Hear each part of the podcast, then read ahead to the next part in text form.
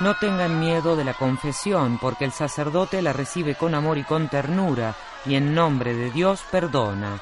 Lo dijo el Papa en su catequesis de la Audiencia General del 19 de febrero ante la presencia de más de 20.000 fieles, en la que prosiguió sus reflexiones sobre los sacramentos, deteniéndose en el de la penitencia y reconciliación. Después de subrayar que el perdón de nuestros pecados no es algo que podemos darnos nosotros, no es fruto de nuestros esfuerzos, sino don del Espíritu Santo, y que no basta pedir perdón al Señor en la propia mente y en el propio corazón, Francisco explicó que es necesario confesar los propios pecados al ministro de la Iglesia. En efecto, el sacerdote no representa solo a Dios, sino a toda la comunidad que se reconoce en la fragilidad de cada uno de sus miembros, que escucha conmovida su arrepentimiento y que se reconcilia con él. Y si en nosotros hay vergüenza, ésta hace bien porque nos hace más humildes. También desde el punto de vista humano, para desahogarse, es bueno hablar con el hermano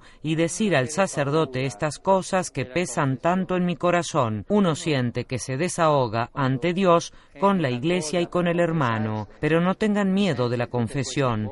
Uno, cuando está en la fila para confesarse, siente todas estas cosas, incluso la vergüenza, pero después, cuando termina la confesión, sale libre, grande, bello, perdonado, blanco, feliz.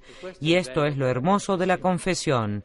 Y si pasó tanto tiempo desde la última confesión, concluyó el pontífice, no pierdas un día más, ve adelante que el sacerdote será bueno y Jesús es más bueno que los sacerdotes y te recibe. Cada vez que nos confesamos, Dios nos abraza y hace fiesta.